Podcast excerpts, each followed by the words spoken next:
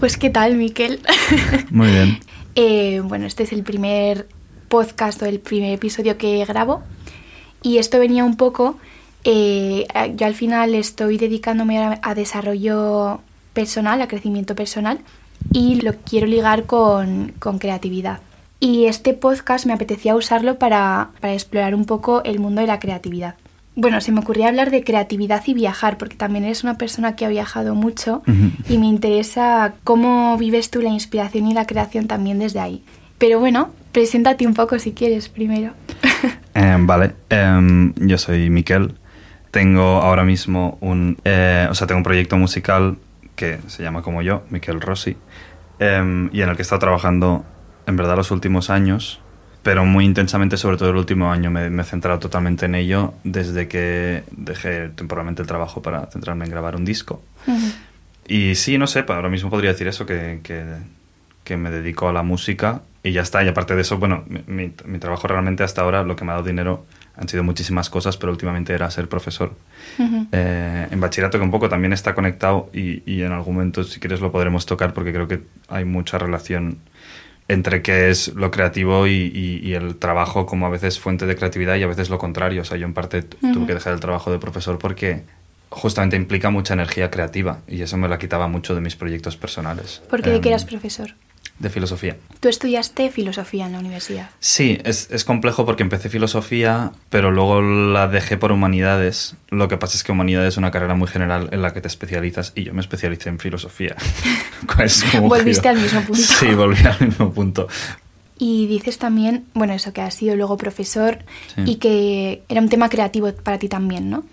Sí, y, o sea, y suena bonito y en verdad es lo que más me gusta de la profesión de profesor, pero también lo decía un poco negativamente en el sentido de que es que dedicaba muchas energías creativas a algo que al final era puramente profesional, aunque tuviera un punto de vocacional. O sea, yo realmente me gusta mucho la profesión de profesor, pero no es en última instancia lo que me gustaría dedicarme. O sea, es un poco una, una, respuesta realista a la necesidad de sobrevivir. Vale. Em, y dentro de ello es verdad que es donde más cómodo me he visto y donde más me he sentido realizado y donde más creo que he podido aportar algo. Pero, pero al final se habría ese punto de sentir que o sea, estás dedicando mucho cuando tienes muchas ganas dentro, yo en mi caso de, no sé, de contar historias, de, de hacer cosas, las estoy centralizando muchísimo en, pues, preparar clases. Eh, por ejemplo, toda mi ambición lectora quedaba saciada leyendo exámenes mal escritos por alumnos. Entonces, como que luego no me apetecía hacer nada relacionado con eso. Sí.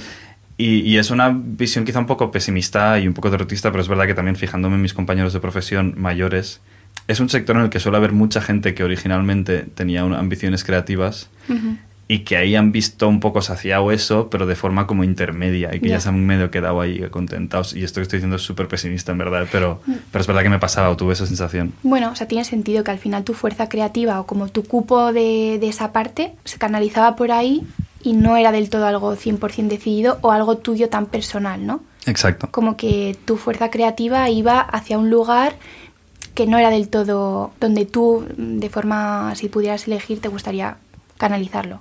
Exacto, tal cual. Em, que había un punto en el que sí, y yo por eso es, es, verdad que yo creo que fue la primera vez en que he sido feliz, entre comillas, o me he sentido realizado trabajando.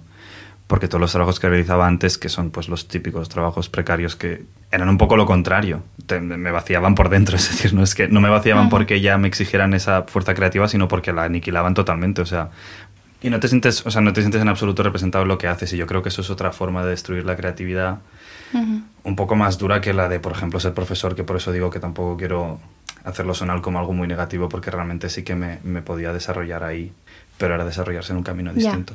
No, sé, no sé si te ha pasado a ti algo parecido, en el, o sea, porque un poco tú vienes de dejar un trabajo de forma muy radical, ¿no? Bueno, claro, yo tuve como otro camino, estudié AD Internacional y empecé directamente a trabajar en consultoría de negocio en sector bancario. Y mm, sí que en algunos momentos he podido sentir que utilizaba mi creatividad pero eh, ya después de cuatro años y medio llega un momento en que es lo que dices, ¿no? Que en este camino no es el camino hacia donde yo quiero dirigir mi energía creativa.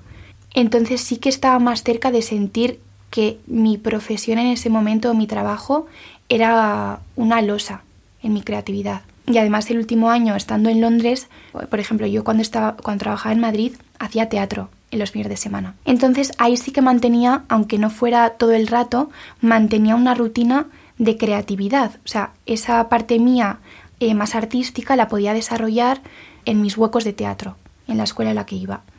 Y eh, cuando me mudé a Londres, pues eso lo dejé. Y ahí sí que noté mucho, noté ese vacío, como que esa parte de, de, esa parte artística, esa necesidad creativa que yo tenía, me estaba ahogando un poco, no, la estaba, no le estaba dando lugar o dando espacio.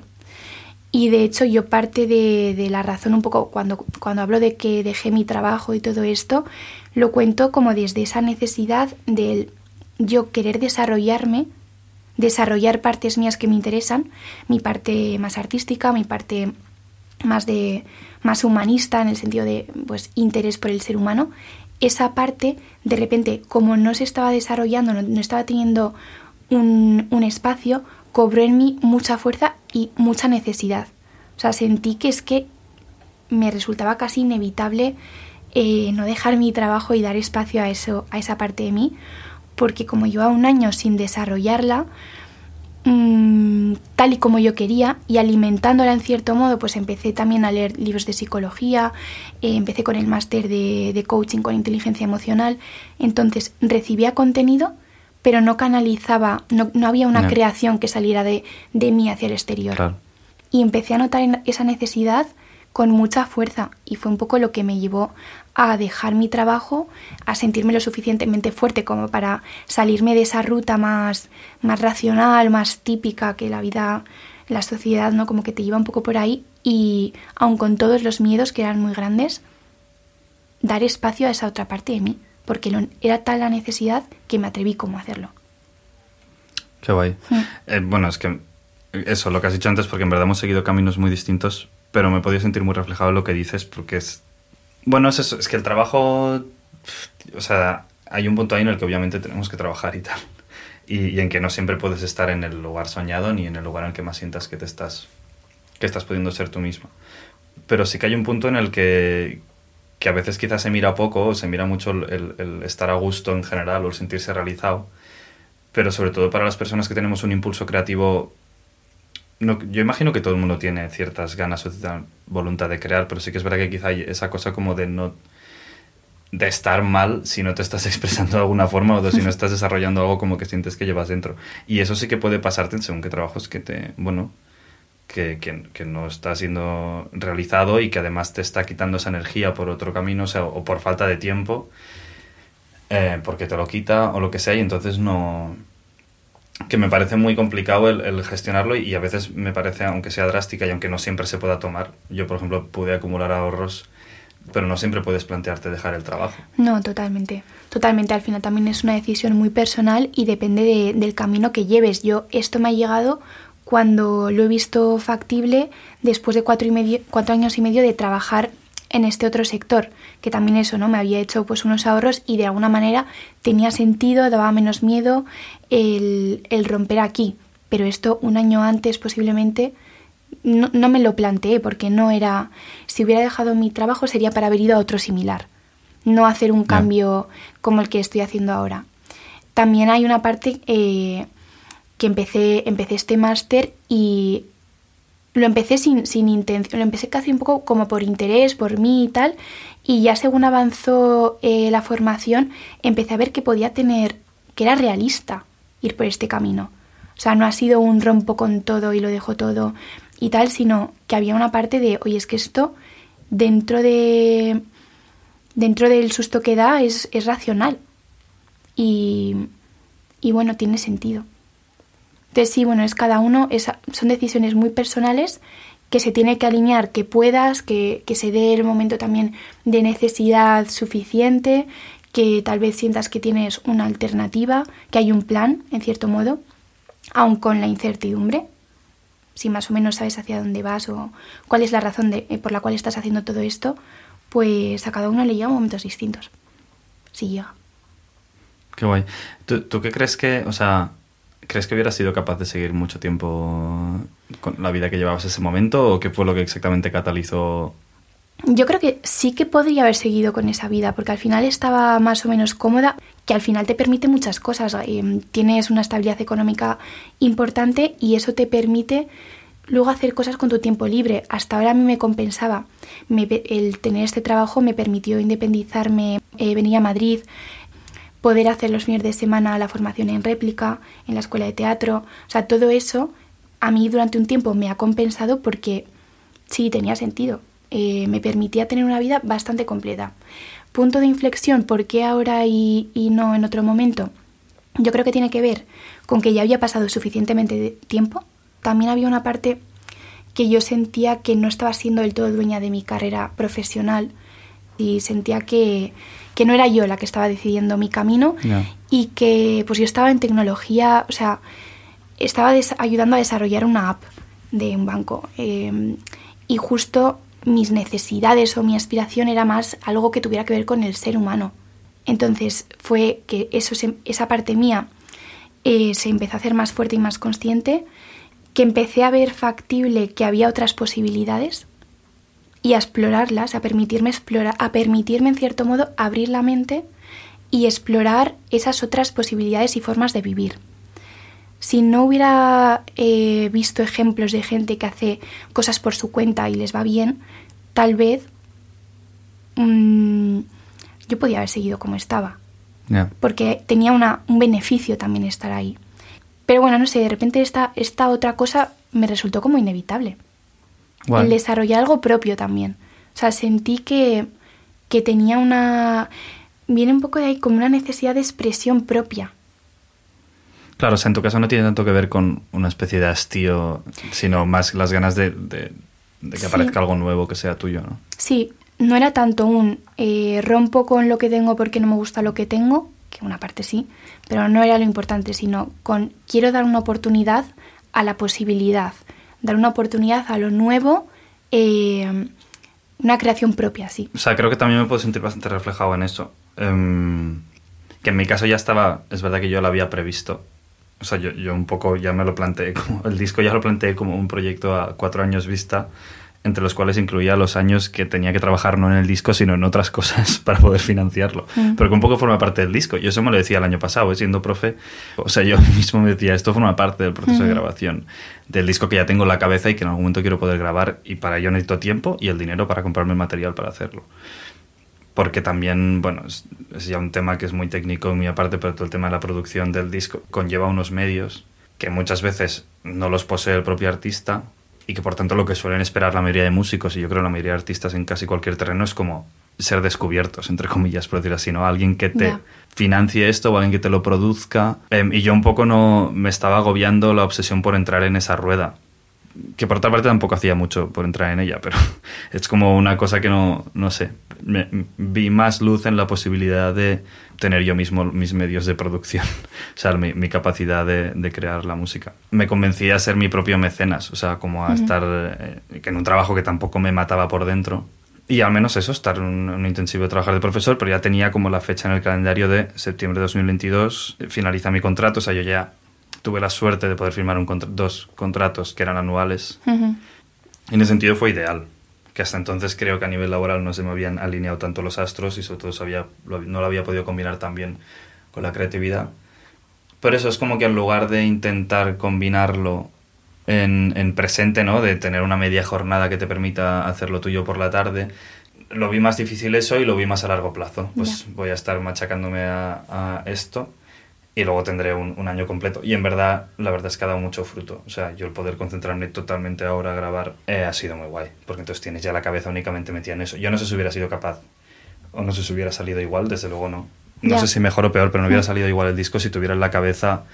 Eh, porque también es un trabajo, en este caso el de profesor, que te llevas bastante a casa. Y es una cosa que me gustaba, ¿eh? tener en la cabeza, pues, según qué problema que tiene un alumno tuyo, no sé qué que tienes que revisar, esta clase que tienes que preparar, aunque fuera menos horas, seguiría teniendo como esta cosa de estoy más con la mente en esto. Sí, que al final la atención es, es, eh, es, la que es. Exacto. Y, que, y la energía igual. Y al final mm, no tenemos energía para todo.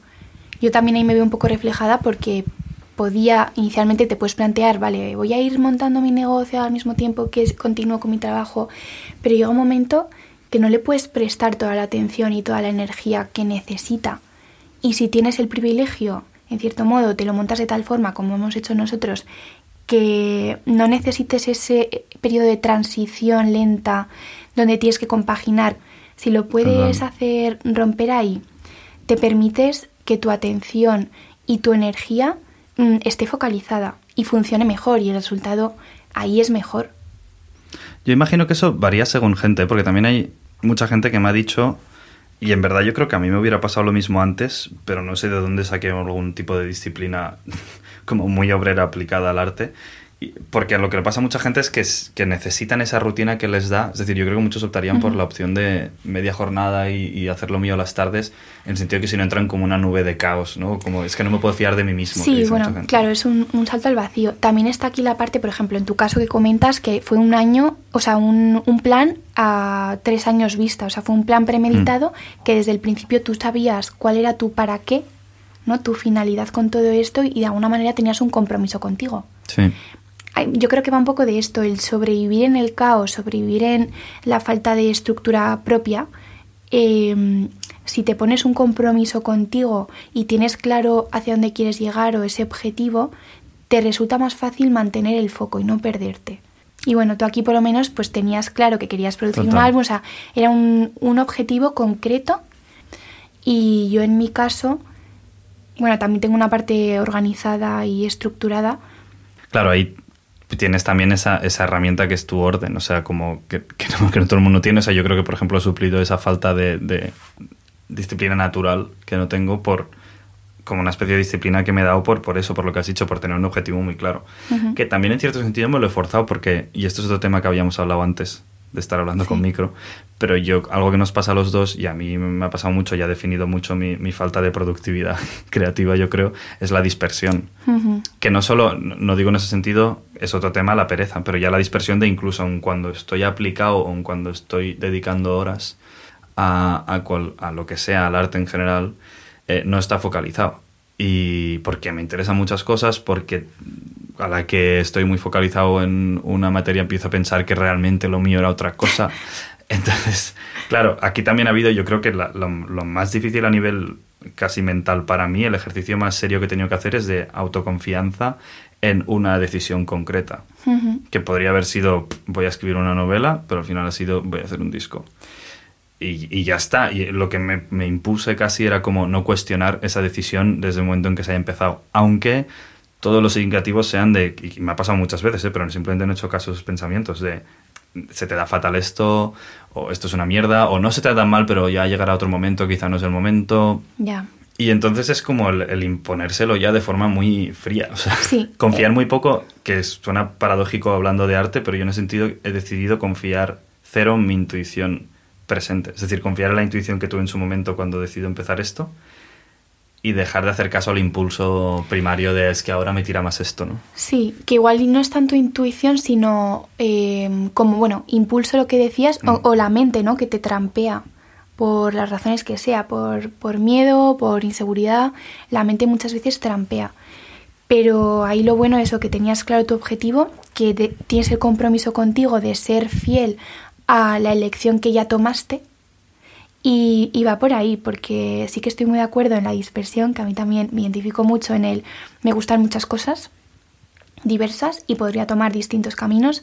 Y eso tiene una parte muy positiva porque enriquece, a mí me parece, no, sí, re, no quiero renegar de eso para nada, porque me parece guay saber moverme, aunque no sea en profundidad, en distintos ámbitos.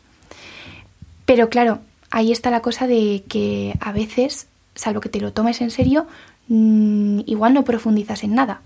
Quien tiene un único interés y va al 100% con eso llega lejos. Total.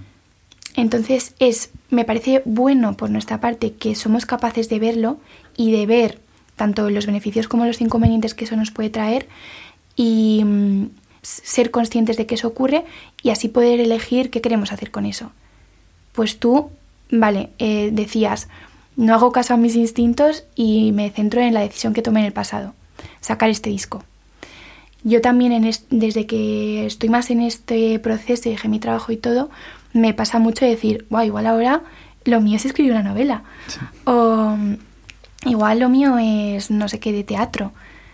Bueno, no, pues ya me he centrado en que lo mío es sacar un proyecto de, de coaching que también la escritura creativa es algo que me interesa, pero digo, no, esto es, un, es una... O sea, que podría ser, es una opción que siempre puede ser, pero en este momento son tantas cosas que esto es una trampa de mi mente. Y una distracción en una distracción. sentido. Sí. Eso es. Sí, es saber identificar, y eso me ha costado mucho, en plan muchos años, quiero decir, por eso creo que es algo que no se hubiera tenido esta constancia hace unos años, saber identificar que es realmente un impulso, sí, o una, intuición, en, el sentido real de la palabra, así como, o como algo que realmente crees que, te, va a guiar hacia algún sitio que es interesante, de lo que en el fondo es... Eh, una justificación de tu voluntad de procrastinar, ¿no?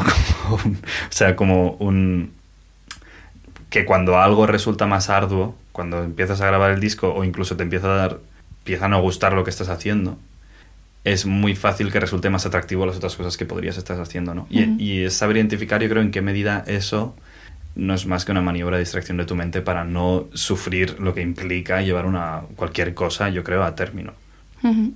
Y sobre todo algo artístico, porque al final es algo en lo que tú estás volcando y es muy fácil sentir que, no sé, que es absurdo, que es, o sea, al final es un trabajo también muy tan concentrado en uno mismo que uno incluso puede llegar a sentirse hasta egoísta. Yo en mi caso, viniendo de un trabajo en el que era muy dedicado a los demás, eh, llega un punto en que estoy tan centrado en lo que estoy pensando, lo que estoy quedando en sequía, y decía, pero esto es una gilipollez, o sea, como que pensar esto no, que no está aportando nada, es simplemente yo dando vuelta a ideas que he tenido. Y entonces me, me propuse eso, no, no, tener, no hacer ningún tipo de reflexión sobre qué implica hacer este disco, ni sobre si debería estar haciendo otra cosa, sino valorar no tanto ya el que sea un buen disco, que para mí eso sí es importante cuando ya estoy más focalizado en términos artísticos, pero valorar el mero hecho de que exista, o sea, de mm. hacerlo. Terminar las cosas. Sí. Y también yo creo que no es solo por a veces falta de constancia o pereza, a mí al menos lo que me pasa mucho, y no sé si te ocurre, que tiene mucho que ver con, el proceso de la creatividad, es que a mí lo que más me seduce de crear es el momento de la creación, es decir, la... El proceso. Sí, pero el momento, el, inicio de ese proceso, es decir, el tener la idea. Y a mí lo que me ocurre es que una vez, por ejemplo, una vez yo ya he compuesto una canción en mi cabeza o una vez yo... Eh, lo mismo si tuviera que pensar en una novela, ¿no? La que más o menos tengo intuido cuál es la voz narrativa y qué estilo tiene y todo. Para mí era muy difícil encontrar la constancia de escribir una novela entera porque yo ya la he disfrutado. O sea, como que a mí la parte importante, que es la que yo más creo disfruto, que es la de la, de la creación o la de idea, ideación, no sé si existe esa palabra, pero del idear algo, es, ese momento un poco ya se has fumado y luego lo que viene es puro trabajo. Sí que hay, obtienes unos disfrutos y, que te sorprenda la propia canción una vez la estás grabando y decir, vale, en mi cabeza sonaba así, pero realmente cuando aplico guitarra y voz a esto o le añado un bajo es otra cosa.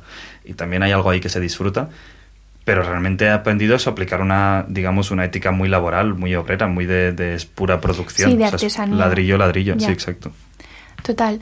Yo creo, me puedo identificar también ahí, o sea, sí que disfruto en el proceso y, por ejemplo, si me voy a, teatro, el proceso es algo que me encanta y, el, por supuesto, la creación final, que puede ser la representación, la disfruto enormemente. Pero me siento identificada en esa parte de la idea. También creo que aquí nosotros podemos ser personas más mentales. Sí, puede totalmente. Y, esa, y la idea, el mundo de las ideas, eh, también es algo muy personal, porque tú cuando llevas a término, también estás limitado un poco por el mundo de aquí, por lo posible a nivel físico. Cuando estás en el mundo de las ideas es como que hay mucha más libertad y tu imaginación puede ir a donde quiera. Y puedes cambiar y puedes ser flexible, no te estás incluso, no sé si tendrá que ver, no te estás atando a nada. Entonces esa libertad es, eh, es satisfactoria, yo creo. Nos movemos bien en ese mundo de las ideas y en ese mundo mental y es un juego, porque no sé cómo tú te imaginas tus, tus procesos mentales, pero yo es como, pues, lo veo más como un juego en mi propia mente. Sí, bueno, sí, es verdad que hay algo totalmente lúdico, o sea, como de, sí, que, y que obtienes una satisfacción inmediata, que eso también es muy de juego, que ya sí, que, es divertido de por sí, eso es. Que ni siquiera tiene un, sí, obviamente tiene un fin porque estás teniendo una idea para algo, pero que funciona de por sí. Si se queda en el mundo de las ideas está guay. Pero bueno, luego eh, es interesante también llevar a término esas cosas. Claro, yo es lo que más he aprendido a disfrutar y ahora mismo, justo ahora que decías que probablemente somos personas más mentales, yo creo que de partida sí, pero de lo que me he dado cuenta últimamente y ya no solo con, con el proceso de, por ejemplo, grabar este disco, es que en verdad también soy muy, muy muy físico y muy de, de peus a terra, no sé, pies en el suelo, no sé si existe eso. Sí, Pero sí, como muy, muy de estar en las cosas y disfrutar mucho el proceso porque creo que disfruto mucho las imperfecciones y los y justo lo que has dicho del el perder la libertad absoluta de la, de la imaginación a mí me gustan mucho las renuncias en verdad. O sea tengo mucha satisfacción de de esa sensación de por hacer esto estás renunciando a X cosas pero ya muy concretamente en el arte de Claro, en tu cabeza, eso, esta canción, todo lo que no te funcionara lo soluciona tu cabeza y ya está. O de golpe es otra canción o lo que sea. Pero aquí ya te has limitado desde el momento en que estás grabando. O sea, hay algo ahí como muy material y muy primario en que la toma de voz que estoy editando ahora la grabé hace un mes y es esa. Y yo ya he decidido no volver a plantar el micro y adaptar esto para grabar la voz otra vez. Es como que he descubierto que realmente disfruto muchísimo de esas cosas. Yo creo que justamente porque me, me privan de la ansiedad de, de la libertad absoluta, como de que es como, "Y estos son los elementos que tienes. Sí, eh, yo creo que la creatividad va por ahí en mucho sentido, porque dices, eh, jugar con lo que tengo, ¿no? O sea, Sí, hacer algo con, lo- con los recursos que tengo, sean estos cuales sean, no necesariamente los perfectos, pero tú ser capaz de crear algo con, lo, con eso dado, con lo que hay, es también la creatividad y la espontaneidad. Pues buscarte tus maneras, ser original, pensar de tal forma que puedas hacer con lo que tienes la manera de, de sacar eso que quieres. O sea, es un ejercicio creativo de por sí. Totalmente. Es otra fase, ¿no? Y además es, es muy bonita y muy, bueno, y muy desbloqueante. Otra cosa que me ha pasado mucho, con la que he aprendido muchísimo en el proceso de hacer el disco, es, es esto, a, a saber usar tus propias limitaciones. Porque lo que me pasaba mucho es que yo pienso una canción en la cabeza y la pienso en base también a lo que oigo. Entonces, aprender a que todo lo que suena en mi cabeza no tiene por qué sonar así, sino que tiene que entrar en diálogo con los medios de los que dispongo. em, ha sido una cosa, eso, que también es como muy enriquecedora, porque de eso, de eso brotan cosas nuevas. Y ya no eres un tirano sobre la obra, en plan de que todo lo que esté en tu cabeza sea de realizar tal cual así. Porque eso sería muy bonito si no fuéramos si fuéramos capaces de ser saciados, ¿no? Pero, pero yo como realmente si pudiera decidir constantemente cómo quiero que suene algo, nunca terminaría una canción. Ya. Pero lo que me ha gustado mucho es saber que ya tengo los medios limitados y decir, vale, yo voy a hacer lo mejor que pueda con estos medios, con el conocimiento que tengo de producción musical, con la mejor calidad de voz que pueda obtener con el micro y la sala en la que grabo, y que eso forme parte del propio disco. Es decir, eso, que el disco no sea tanto una proyección perfecta de lo que hay en mi cabeza, como un diálogo entre lo que hay en mi cabeza y mi entorno. Claro. Y por eso también, y esto ya forma parte del, de- del, del propio contenido artístico del disco, pero decidí que el, el propio disco como temática girara en torno a la habitación, los espacios como íntimos, que hubiera esa cosa como que hay un diálogo entre el proceso de hacerse del disco, que es muy de pues con materiales caseros, y el propio contenido. Y esa idea ya surgió del- de, la propia limitación creativa, es decir, sé que lo voy a tener que grabar en mi habitación, pues voy a, voy a evidenciarlo en el propio disco, ¿no? Un poco de forma tal. Muy y eso sí me parece muy guay, o sea, en qué medida los límites y los medios o la falta de medios te imponen una necesidad de ser todavía más creativo que si no tuvieras límites. Sí. Creo que es, y ahora a lo mejor lo cito fatal, pero es que siempre se me ha quedado esta frase de creo que es Stravinsky que dice la, la libertad consiste en ponerse límites. O sea, como no, y, y es verdad que no puedes avanzar. O sea, no sé, el agua, tuviera un chorro de agua, si no la canalizas no avanza, ¿no? Como Sí, se sí, dispersa sí, por todas partes, un poco eso.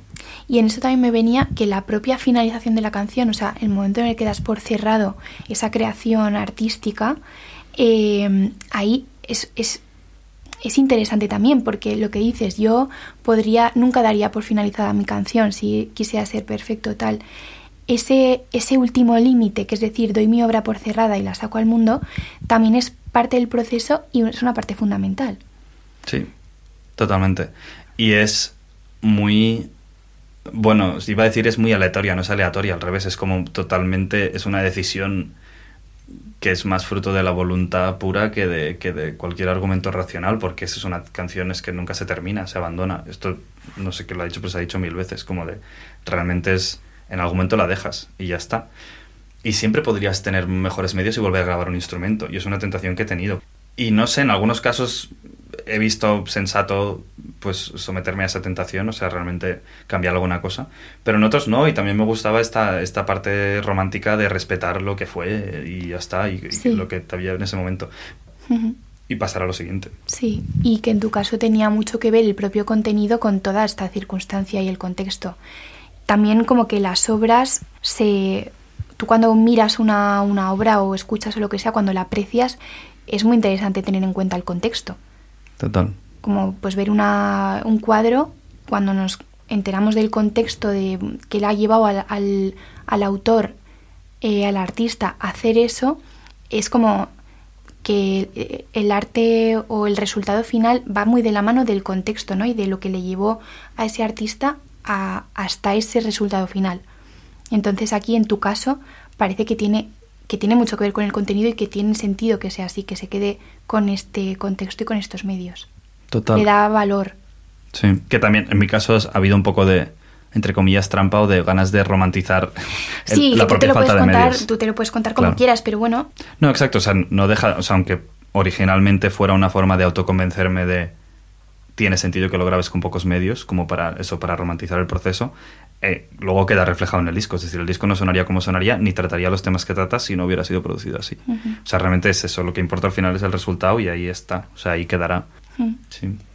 Eh, me interesa hablar de como de las fuentes de inspiración o de cómo vives tú la inspiración, esa parte, cómo te viene a ti. En el terreno de la música es algo muy interesante y, y el otro día lo, lo hablamos brevemente porque, o sea, en mi caso además no, mm, me cuesta no romantizar ese momento porque yo no sé música en el sentido tradicional, es decir, no, no tengo estudios de música, Eh, me hubiera encantado de niño, pero no, no los tengo. Y en parte eso me da una cierta libertad, o más que libertad, una capacidad de romantizar eso. Porque lo que me pasa cuando veo mucha gente que sí que sabe música y cuando describe su proceso creativo es que en general sabe perfectamente lo que está haciendo. O sea, cuando se le ocurre una idea musical, a veces es que ya ni se le ocurren porque sabe controlar que se le ocurren. Es decir, deciden hacer una canción en menor y en este tipo de armonía y por tanto saben que si hago... eh, es que ya no sé, si, si llevo la melodía por aquí y los acordes hacen no sé qué, esto siempre sonará como más triste o más misterioso porque estos acordes siempre suenan más así. Pero, por ejemplo, lo que es la melodía, que es de lo que yo parto casi siempre, o es lo que, digamos, se me ocurre o aparece. En esto siempre el, lenguaje es muy vago porque no sé muy bien qué es lo que ocurre, ¿no? Cuando aparece una melodía. Em, ahí yo no sé qué está pasando. Y ahí yo no sé en qué escala está la melodía. O sea, hasta que no intento sacarle acordes que encajen con la melodía, no me empiezo a dar cuenta de, vale. Por ejemplo, desde que sé un poco más de música y sé usar los acordes, me tienta mucho usar los que ya sé. O sea, me tienta mucho seguir el camino obvio que ya conozco que si estoy en una escala mayor y uso tal acorde, luego tiene sentido que venga este. Cuando, cuando menos sabía se me ocurrían cosas más raras, por decirlo así, más interesantes. Entonces siempre estoy intentando rescatar esa inocencia a medida que aprendo. Tampoco creo que vaya a aprender muchísimo más, porque creo que ya sé de música teórica lo que necesito saber para hacer lo que quiero. Pero sí, me, me costaría enfocarlo, me estoy yendo por las ramas, pero me costaría enfocarlo sabiendo muchísimo de música. Y con esto lo que quería llegar es que a mí lo que me ocurre es que al no saber y al no ser dueño de ese proceso inicial de creación, luego sí que tengo que decidir qué acordes son, pero nunca sé, por ejemplo, qué notas son la melodía que canto, porque como no necesito cantar, tocarla con un piano, nunca sé qué nota es la que estoy dando. Entonces hay ahí como un proceso que para mí es un poco mágico Ya. y que yo con mucha facilidad romantizo. Cada vez menos, porque cada, cuanto más lo haces, pues más normalizas, pero sí que es como sensación de esta melodía. Y, y mi primera sensación cuando me aparece una melodía, que ya digo, es como. Esa aparición yo muchas veces la vinculo a esto ya existe y tengo que averiguar qué es antes de plagiarlo. O sea, yo normalmente cuando se me ocurre una melodía y pienso, esto mola, pienso, vale, ¿qué canción es? Y a veces incluso se lo he llegado a preguntar a algún amigo, ¿esto te suena a algo? Y cuando veo que no, pues pienso, vale, pues ya está, se- pues ha venido aquí. Y imagino que cualquier persona que supiera de música me diría, pues tampoco es una melodía tan compleja y tiene sentido que esto haya ocurrido porque sí, es una combinación de unas notas Bueno, que tiene una relación entre todo. sí. Mm. Pero el hecho de que yo no pueda saber muy bien de dónde viene, como que me genera una especie de atractivo hacia la propia canción que me hace querer seguir investigándola y sacar algo de ahí. Sí. Así es un poco resumidamente. De alguna como- manera como que te sorprende a ti mismo, ¿no? Exacto. O lo que decías, te Exacto. llega y, y te ha llegado. Y eso es un poco la inspiración, tiene una parte mágica. Sí. Que habrá habido ahí las conexiones mm, en en el plano inconsciente, ¿no? O lo intuitivo, ha habido las conexiones necesarias y tú te has dado cuenta, lo has pillado y lo traes a lo consciente. Sí. Es que me parece una muy buena. Justo la melodía, o sea, ya no solo la música, sino muy en concreto la melodía. Me parece un- uno de los pocos terrenos en los que sí que es muy obvio que opera algún tipo de intuición inconsciente porque no puedes decidir, es que no puedes pensar una melodía.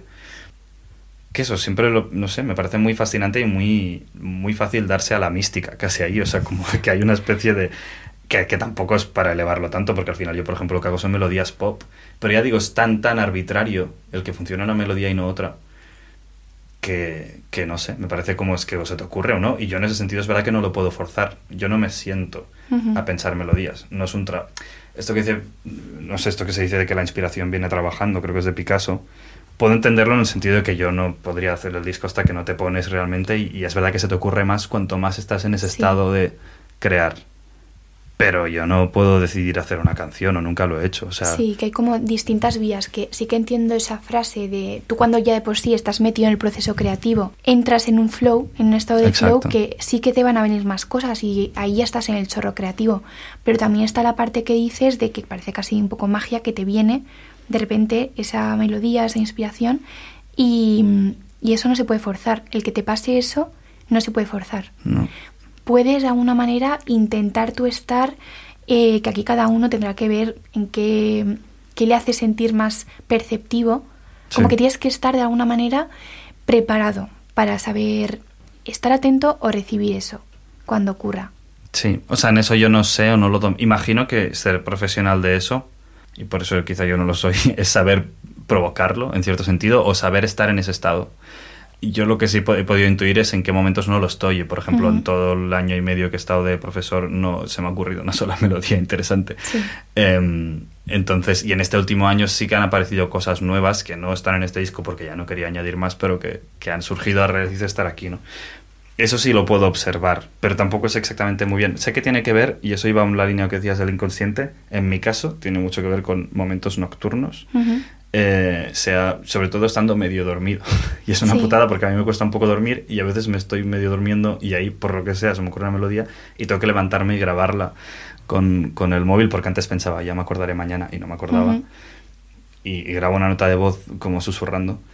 Y, y, ya me quedo despierto porque me pongo a pensar en la canción. Tiene mucho sentido. Pero eso me ocurre muy en ese momento, que imagino por algo relacionado con lo que decías, ¿no? De que en, en un estado más de inconsciencia en la que ya no opera tanto pues tus prioridades más racionales y en la que estás organizando todo como en una vida civilizada, por decirlo sí, así. Sí, las preocupaciones Exacto. y todo eso. Yo veo como varias, eh, por ejemplo, en este sentido, y puede tener que ver con lo que, con lo que comentas, en el aburrimiento, se suele decir que mmm, en el aburrimiento puede ocurrir la creatividad. Y ahí tiene, tiene sentido en esto de que, vale, si tú estás aburrido, eh, no estás con la cabeza a mil, en mil quehaceres, eh, ni en preocupaciones, entonces te permites como vaciarte un poco. Mm. Y también para que te vengan cosas o que pueda fluir el que te vengan y que tú puedas sacar cosas, te necesitas vaciar de alguna manera. Para que te pueda entrar esa inspiración, tiene que haber hueco para eso. Entonces, el aburrimiento se suele decir que es una fuente de creatividad. Totalmente. Y luego también, eh, cuando decías el ejemplo de lo de Picasso, cuando tú provocas el, el, trabajar mucho, como, no sé, el otro día, no sé si leí o, o oí algo, eh, que la creatividad se podía estimular con la obsesión, un poco. Okay. Que, o sea, en el sentido de, si tú pues coges un tema y te medio obsesionas un poco con eso, como que ahí te vuelves, te vuelves creativo con, el, con ello. No sé si, si te pasa o... Mmm, a mí sí, cuando he tenido que, que, hacer alguna cosa creativa, entro como que me, de repente se vuelve muy central y estoy todo el rato pensando en eso y le doy muchas vueltas, entonces se vuelve como una especie de obsesión y de ahí sí que salen, salen cosas interesantes. Entonces como salen cosas, te o sea, le das Total. más espacio y se vuelve una rueda que fluye y ahí sí que sale, salen creaciones, por así decirlo. O eh, no sé, iba a decir, iba a decir otra cosa de esto. En lo de la ah, bueno, por ejemplo, bueno, esto ya, pero gente muy neurótica o sabes que al final son tipos de obsesiones o cuando tal entras en un estado que puede ser, bueno, es muy creativo, como el, el típico artista loco, ¿no? Sí. O sea, esa imagen de, es un poco de persona obsesionada también. Y es verdad que salen, que pueden salir cosas, o sea, tienes que no, no puedes volverte loco del todo porque si estás mal es, es, difícil también crear buen arte, pero Bueno, es hay un estado donde fluye la creatividad o puede fluir. Claro, imagino que ahí además la obsesión aporta algo, digo imagino porque creo que es algo que no me pasa tanto, pero que la obsesión aporta algo interesante aparte de, de impulso creador que es concreción. O sea, sí que le pasa a la gente que está muy obsesionada con algo que algo acaba sacando de ahí y cuanto más concreto a veces lo, lo más prosaico y lo más provincial acaba siendo lo más universal, ¿no? O sea, cuanto más tú coges un único tema y, y, sacas ahí todo lo que puedas y le, y le intentas extraer mucho jugo, acabas proyectando ahí todo lo que puedes haber acumulado en otros sentidos y eso uh -huh. sí que es muy... A mí no me ocurre tanto, creo. Lo que sí me ocurre, o sea, lo, lo que sí puedo conectar es que sí que es verdad que eso una vez ya estás en la rueda o estás sentado, en mi caso, por ejemplo, a grabar, eso es que se me ocurren las canciones o estás, o estás como con el cerebro más dirigido a ese terreno, entonces tiene sentido en verdad, o sea, te estás proyectando más sí. ahí. Imagino que tiene que ver. A mí lo que sí me pasa, y creo que esto es verdad que tiene más que ver con la música, ¿eh? porque no sé si me pasaría igual en otros artes, yo creo que sí que hay otras en las que sí que te puedes sentar a trabajar y que de ahí van a acabar surgiendo cosas si te sientas, pero lo que sí me pasa en la música es que a un impulso, o sea, un, una espurna, una chispa inicial que suele ser en mi caso porque solo se componer así es un motivo melódico, no lo puedo forzar. Alguna vez lo medio he hecho, en eso es muy interesante, por ejemplo, el, el hacer bandas sonoras. Y en, en, Mario, que vive aquí conmigo, eh, él está haciendo cortos y tal, y alguna vez me ha pedido que le haga una banda sonora. Y en ese caso sí que es forzarlo un poco, pero hay un diálogo con algo externo, que eso es algo que me gusta sí. mucho. O sea, es, y, y ahí hay un trabajo casi más artesanal y es más. Y es muy bonito también, y también hay algo misterioso en por qué conecta este motivo musical con este cortometraje. Pero sí que es verdad que lo tienes que forzar porque tienes un deadline o simplemente pues hay una idea y es como tienes que sacar algo de aquí. Sí. Bueno, ahí está como la parte artesanal que decías de eh, voy a hacer algo con lo que tengo. Sí, total. Y ahí vas creando. Sí, porque realmente al final lo que haces sí que es esperar a que surja algo, pero que esté en conexión con eso, pero sí, uh -huh. sí, total. Es, es, partir de algo. Pero me gusta mucho eso también, porque eso, eso es, es, ponerlo en diálogo con algo que ya existe intentar enriquecerlo. Me parece muy bonita esa parte sí. también. Y te da, al final es, es como un juego con premisas. Total. Plan, eh, tiene que, estos elementos tienen que cuadrar de alguna manera y de esta manera concreta. Mmm, bueno, es como es un juego con premisas, que es muy interesante de por sí. Sí.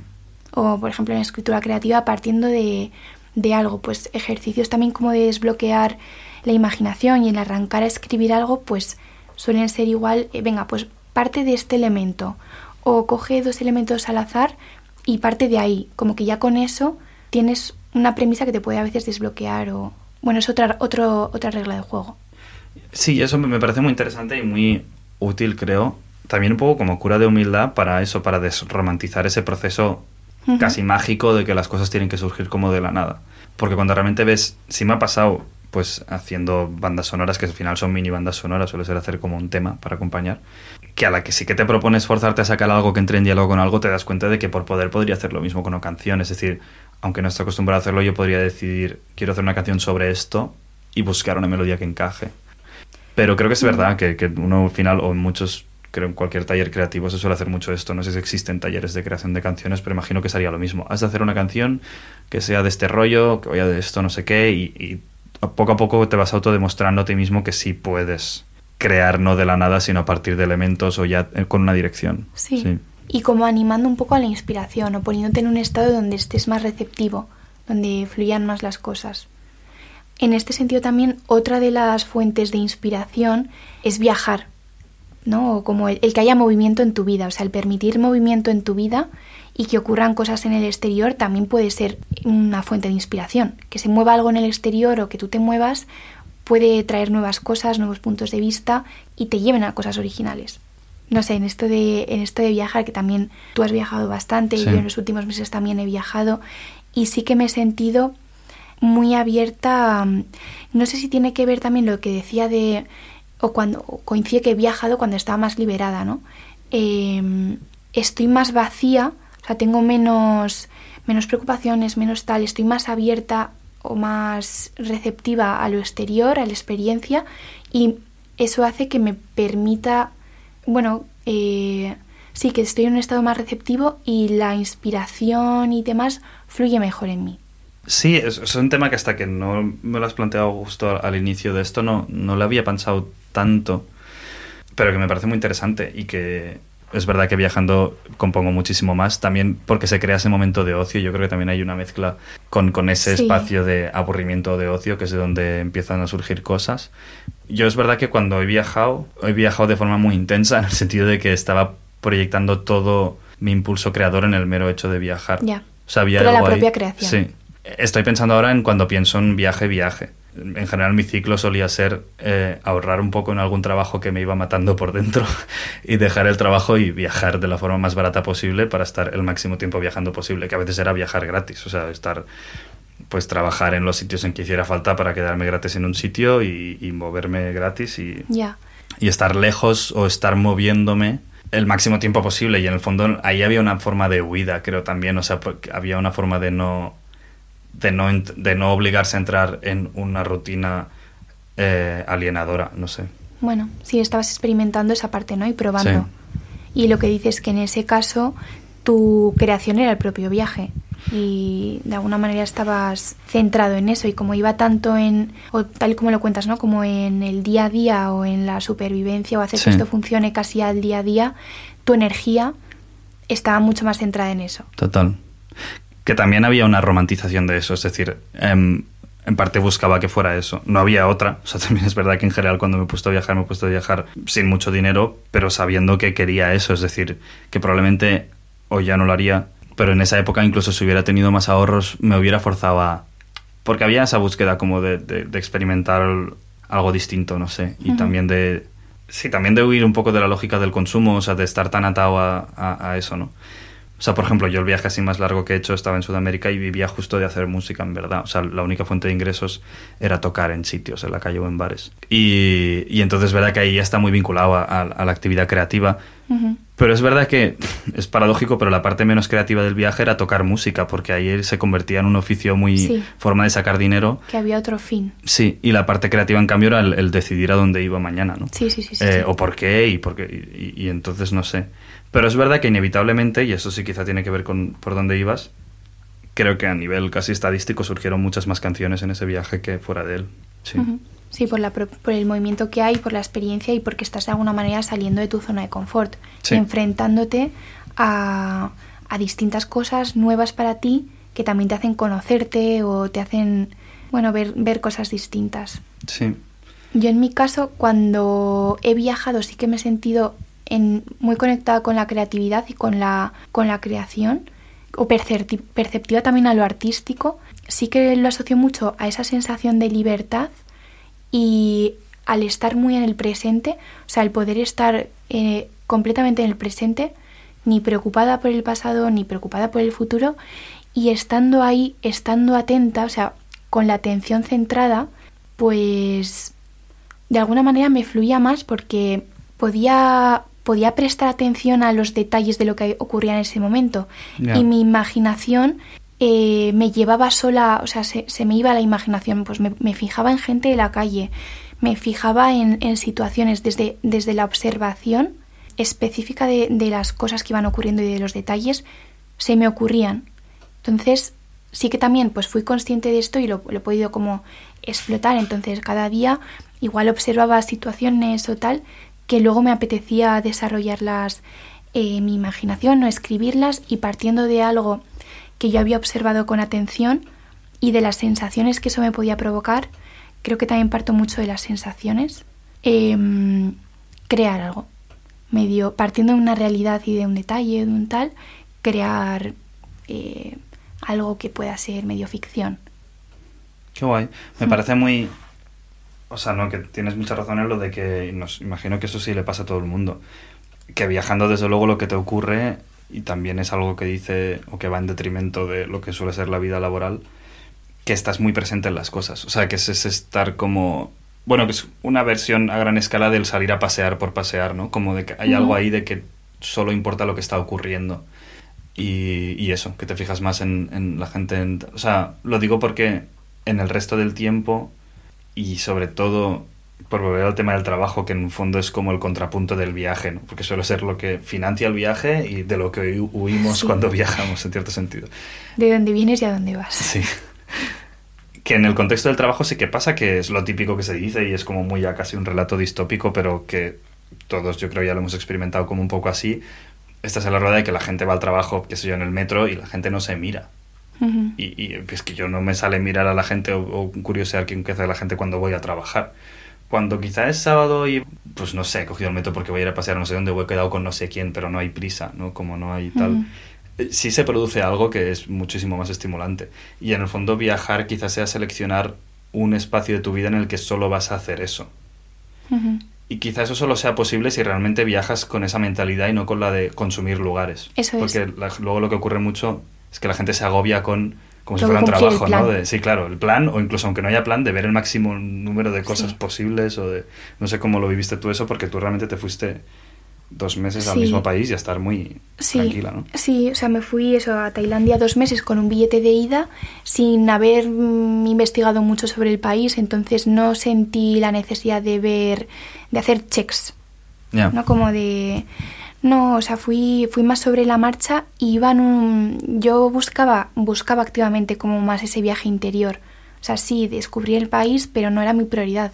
Mi prioridad era más el nutrirme, el inspirarme y el trabajar desde, desde, mi, desde mi interior en comunión con el exterior también.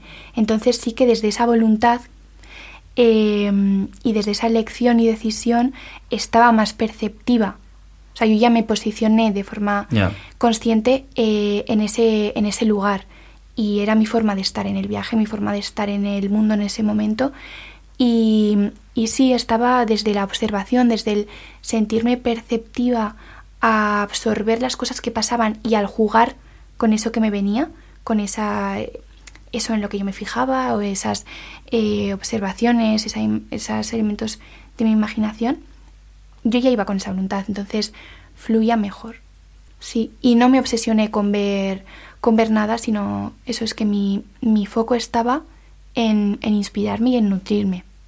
Claro, de nutrirte sobre todo el mero hecho de estar en un lugar radicalmente distinto, ¿no? O sea, es el hecho de desplazarte ahí, pero a partir de ahí no, no intentar eso, consumir el lugar, sino estar.